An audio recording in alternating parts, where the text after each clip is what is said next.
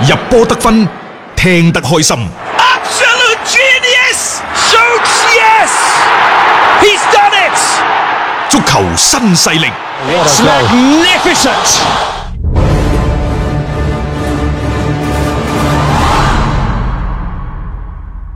接住呢，我哋睇今晚嘅歐聯杯嘅賽事。咁歐聯杯嘅賽事呢，其實嗰幾隊人氣球隊，曼聯啦，嗯包括愛斯賓奴等等，其實一早就出晒狼線隊都出咗線嘅啊呢狼英超隊出球埋隊線係嘛？嚇係咁啊，但係只有呢，就係另一隊嘅人氣球隊阿仙奴，係佢哋係未出線，佢哋嘅情況同利物浦。兩日之前嘅利物浦極其之相似，嗯就係佢哋而家排小組第一，咁啊，但係呢，可能今晚呢一場賽事佢輸波的話，佢、就可能嘣一聲跌到你小組第嗯啊，三。連個積分都咁似嘅喎，啊， 即係係啊，佢唔輸得㗎呢場嘅比賽，誒、呃、當然佢和波就冇問題嘅，咁即係但係老實講，人要面樹要皮，一隊強隊你嘅晉級，如果係一個好甩質嘅情況嘅話呢，就多少其實對於佢哋都係一種嘅打擊嚟㗎。咁而家我覺得阿仙奴呢，即係通過特別係誒啱周二凌晨嘅嗰場聯賽贏咗波之後呢，睇下可唔可以食住到勢咯。佢好就好在呢，就即係佢之前係贏過標準列治嘅，係即係只要今晚呢唔會俾對手大炒，其實基本上呢嗯都唔會嘅，佢都冇咩問題嘅。即係啊呢、個呢、個即係你話佢唔出線就係假嘅，係但係關鍵一樣嘢就係佢啱啱先至打完禮拜一。係啊，然之後禮拜四再打。嗯週末呢， 佢要打曼城。係啊，即係你諗下，而家看守教練龍格堡 喺呢啲比賽當中係作何取捨？但係你又唔能夠流力得太過火嘅噃。呢場波你你一旦真係玩出火嘅話，輸咗波你就好牙煙嘅喎。 所但以嗯係龍格堡呢，肯定就唔會成為球隊嘅長遠嘅主帥㗎啦。啊按照呢，就係而家阿仙奴嘅做法呢，就係佢哋好中意面試嘅。嗯總之嘅意思點解中意面試呢？就冇人願意孭飛嚇、 我三個人坐喺度，係啊你哋嗰啲應聘者帶晒 PPT 過嚟啊！係啊，啊邊個做得好， 邊個就有機會啊成為下一流下一任呢阿仙奴嘅主教嗰練啲。講師嚟嘅啫喎，嗰啲唔一定係教練嚟嘅喎，誒但係就叫做大家共同去選擇嘅一位嘅所謂嘅主教練啦。其實而家呢一樣嘢呢，阿仙奴嗰邊一直都喺度即係密鑼緊鼓咁去揾緊一個所謂新任嘅主教練嘅。誒、聽講我名單都非常之長嘅。係啊，話而家開始已經陸續面試㗎啦，包括呢就係前華倫西亞主帥馬西連奴啦，啊啊前阿仙奴嘅啊啊公股之神啊艾迪達啦，啊係，咯，包括呢就係呢一個韋拉等等，係都有嗯嚇。啊全部呢都去過誒有個接觸。甚至乎呢，就有啲係面試，但係呢，就話呢，就呢一個嘅馬西連奴嗰方面呢，就誒麻麻地，係咁再加上呢，就係誒仲有波叔，但係話波叔呢，執教過熱刺，熱刺係呢、個真係唔好。阿仙奴嘅死敵。唔好輕易嘗試啊！呢樣嘢， 我我感覺上面可能會好多球迷倒台都似啊。對於如果波叔嘅一個上任嚇，艾力尼亦都唔錯啊，但係阿仙奴話更加希望一位英文流利嘅教練執教啊，就話囧叔嗰個語言呢 係一個幾大嘅問幾大題嘅。問題。嚇咁啊！然後有傳啊，即係包括保羅蘇沙都有份添，即係話阿仙奴嘅一個即係選帥嘅名單啊其裏實邊。我都係覺得呢，安察洛提就唔錯。安察洛提嚇，而且而家現成喺度啊嘛，即係擺咗喺度。安察洛提係唔存在嗰啲咩違約金嗰啲嘢嘅，已經係炒咗嘅，係賠償咗嘅，所以佢就唔會又好似阿波叔之前講嗰啲咧有違約金啊，係有一啲即係話短期內唔可以執教之類嗰啲咁嘅條款冇嘅。同埋佢出手要快啲嘅咯，因為嗰度阿仙奴都有傾咋，愛華頓啊係啊，嗰、個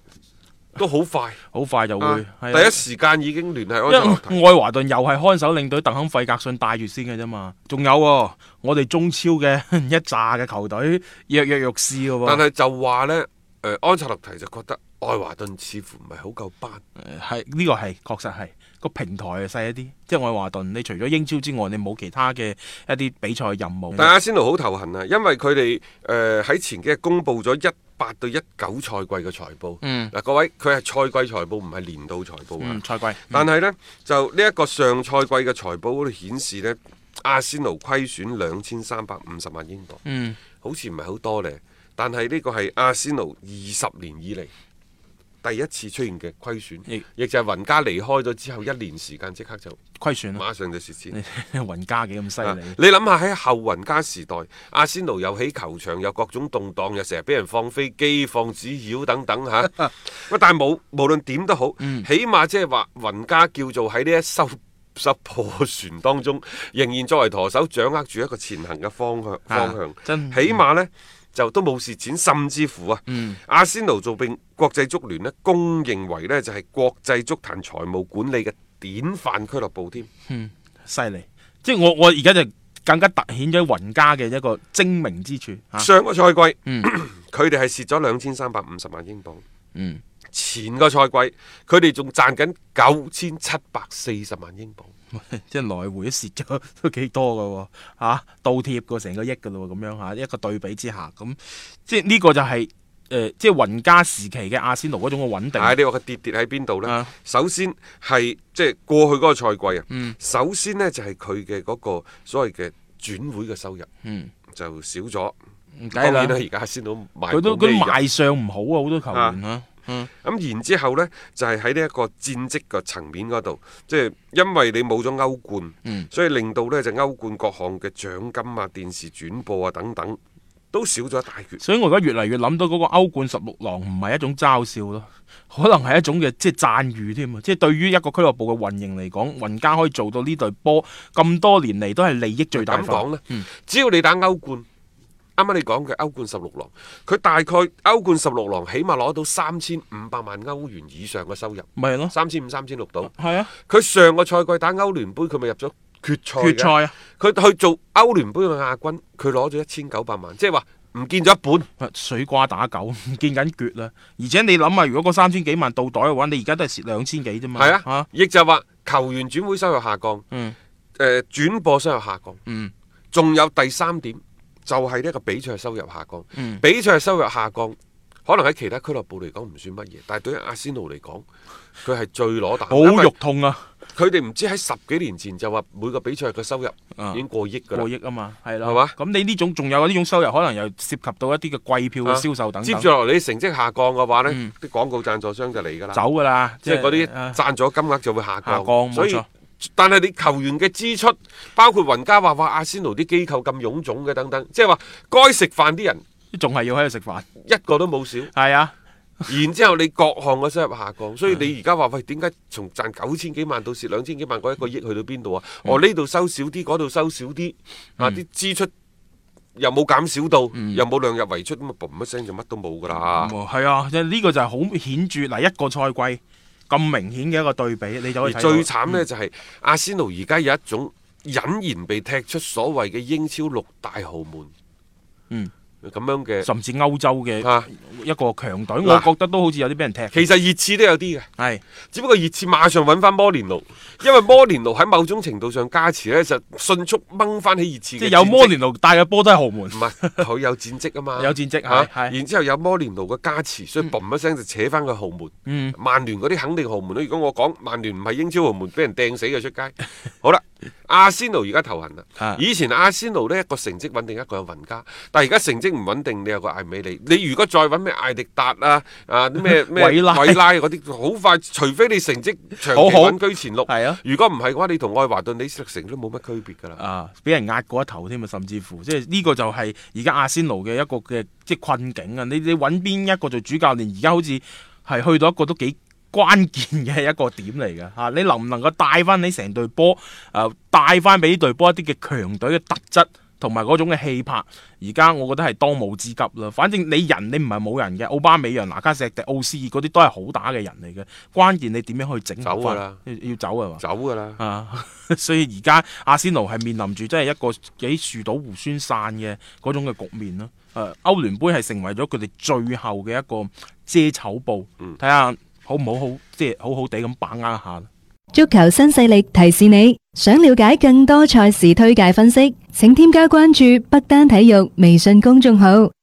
北單體育公眾號無需注冊，一鍵辦理，及時了解各位專家老師嘅賽前臨場信息發布。係啦，咁啊聽波啊聽足球新勢力，咁啊估波啊、揀波嘅話呢，其實上到北單體育微信公眾號上邊呢，都有好多嘅好嘅意見啦，會俾到大家啦去做參考係嘅啊。今晚又有好多歐歐聯聯杯杯嘅賽事啦嗯啊嚇，嗯咁啊阿仙奴、曼聯都會先後登場。曼聯呢就確定咗小組出線，嗯但係是否小組第一出線呢？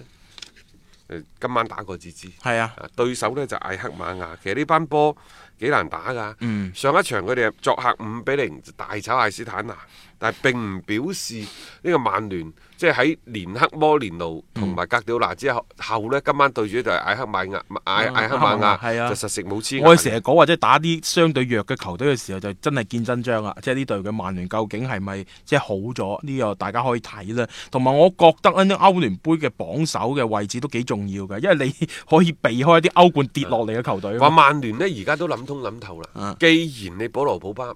唔想留喺陣中，嗯雖然對個市場開發有所幫助，但係一方面係市場開發嘅問題，一方面係你是否喺陣中有替代你嘅球員嘅問題。而家睇嚟呢，麥湯米尼同埋費特兩個皆身嘅效果都唔錯，嗯所以蘇塞查都佢唔需要考慮太多個市場方面啲開發問題，佢可以隨時放手。係啊，而家就睇下你胡華特你最肯唔肯放人嘅啫話一點八個億，嗯誒快啲賣咗佢，真係快啲賣，我覺得其實，嗯因為嗰邊嘅大巴黎嗰兩件要賣翻出嚟，呢個市場啊，佢個體量就係咁大，你買到一個買唔到第二個㗎。啊食唔晒咁多嘛，係嗱嗱聲出手呢，你就有着數。而且呢一點八億同夏天冇咩但變係化咁喎喎，話係英鎊喎。啊英鎊哦，唔係歐元咁，即係點都好啦。當然啦，佢會下調到呢一點五億 啊，到一點八億之間。咁咪傾咯，大家去咁啊，保羅普巴有佢嘅價值喺裏邊，但係即係冇乜點踢過波啦。我唔知有邊幾隊波，因為其實嚟嚟去去就係皇馬嘅啫，睇下會唔會真係買咗呢一個嘅麥巴比啦。咁而作為蘇斯克查呢邊呢，誒、即係而家將自己嘅嗰一套打造咗出嚟，並且呢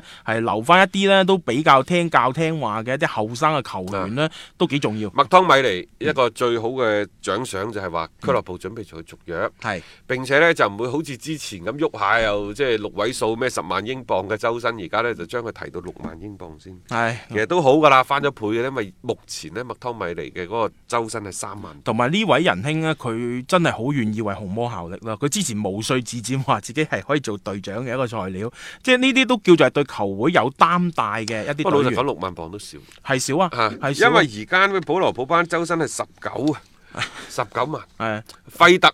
都出咗名嘅水貨都十二萬，冇錯，馬達嗯，替補啦吧，係十六萬，冇錯。啊馬迪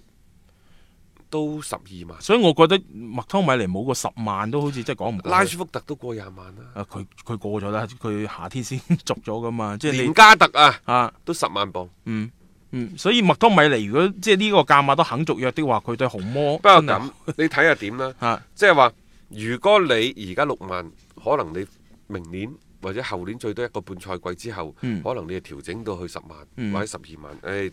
要睇下你球員自己嘅嗰個表現先啦。始終嗯，OK 吓，咁啊，我哋又睇睇佢哋今晚嘅表現係點樣樣啊吓，咁下面將時間交俾阿強哥講講今晚競彩嘅睇法啊。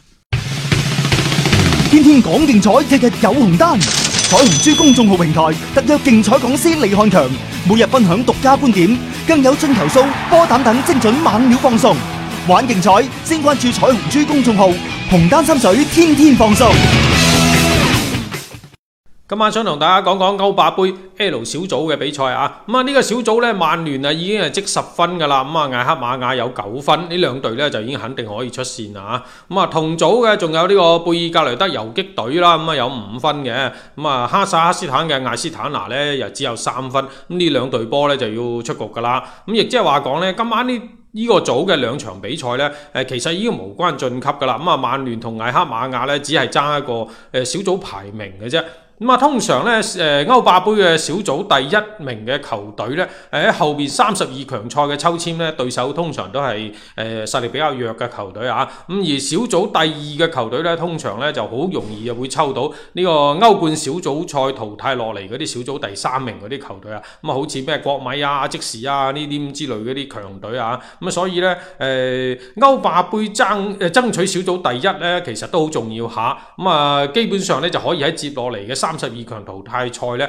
可以對住實力弱啲咁樣嘅球隊呢，可以晉級更加容易啲啊！咁啊，如果你係攞到小組第二嘅話呢，難度就大好多啦。咁啊，所以今晚嘅比賽呢，誒曼聯呢理論上呢都唔可以輸啊！咁啊，至於贏唔贏到呢樣嘢未必啊！咁即使和波呢，誒曼聯都可以達到目的嘅，亦都冇必要搏晒命咁樣樣。誒曼聯嘅陣容呢，估計大家都非常熟悉啊！咁啊，至於今晚蘇斯克查會上啲咩人呢？咁啊，肯定就唔需要全主力啦。咁啊，誒因為週末嘅比賽呢，仲要喺主場對呢個愛華頓啊，咁啊佢都係好想搶分嘅。曼聯畢竟喺聯賽嘅排名都好重要啊。咁但係以佢嘅風格呢，誒、可能一半主力啊，一半帶啲後生仔上場啊，咁嘅機會更加大一啲啊。上一輪小組賽呢，佢哋去哈薩克斯坦嘅時候呢，誒、只係首發裏邊呢，只有誒、呃、林加德同埋呢個誒、呃路基蘇爾嘅啫。咁、啊，其餘嘅全部都係後生仔嚟嘅。咁、啊，今晚嘅主場呢，因為唔需要來回咁跑啊，可能可以上多幾個嘅。咁、啊，因為畢竟呢都唔可以輸啊嘛，咁啊至少可以上多幾個主力啊。咁啊，另外咧，想同大家介紹一下呢個艾克馬亞呢個陣容。咁啊，呢支荷甲嘅球隊咧，就其實亦都係支青年軍嚟嘅。咁啊，多名主力咧都喺呢個賽季先至從呢個荷乙聯賽嗰啲青年隊裏面提拔上嚟嘅啫。咁啊，平均年齡絕對係 U 廿三以下嘅。咁啊，另誒、呃主力其中嗰個主力前鋒啊係十八歲，誒、入選咗國家隊嘅嗰個麥倫咧，誒、上一輪咧食到紅牌，咁啊呢輪就需要停賽嘅。咁啊陣中仲有一名咧十九歲嘅日本球員啊，誒菅原由勢啊，咁啊踢邊鋒邊衛呢個位嘅，誒都有個入球記錄㗎。咁啊一套咁年輕嘅陣容咧，今晚同曼聯咧上演一下青春風暴啊，同大家洗下腦，睇下人哋係點樣培養年輕球員嘅，而年輕球員嘅水平啊、優勢啊，又係有咩差距咁樣樣啊。咁啊，各位聽眾，如果想要更多嘅比賽資訊同觀點呢，可以攞起手機添加彩虹豬公眾號嚟接收嘅。彩係彩票嘅彩，紅係紅當當嘅紅，豬係豬籠入水嘅豬。彩虹豬公眾號一定係好嘢俾到你，多謝大家關注嘅。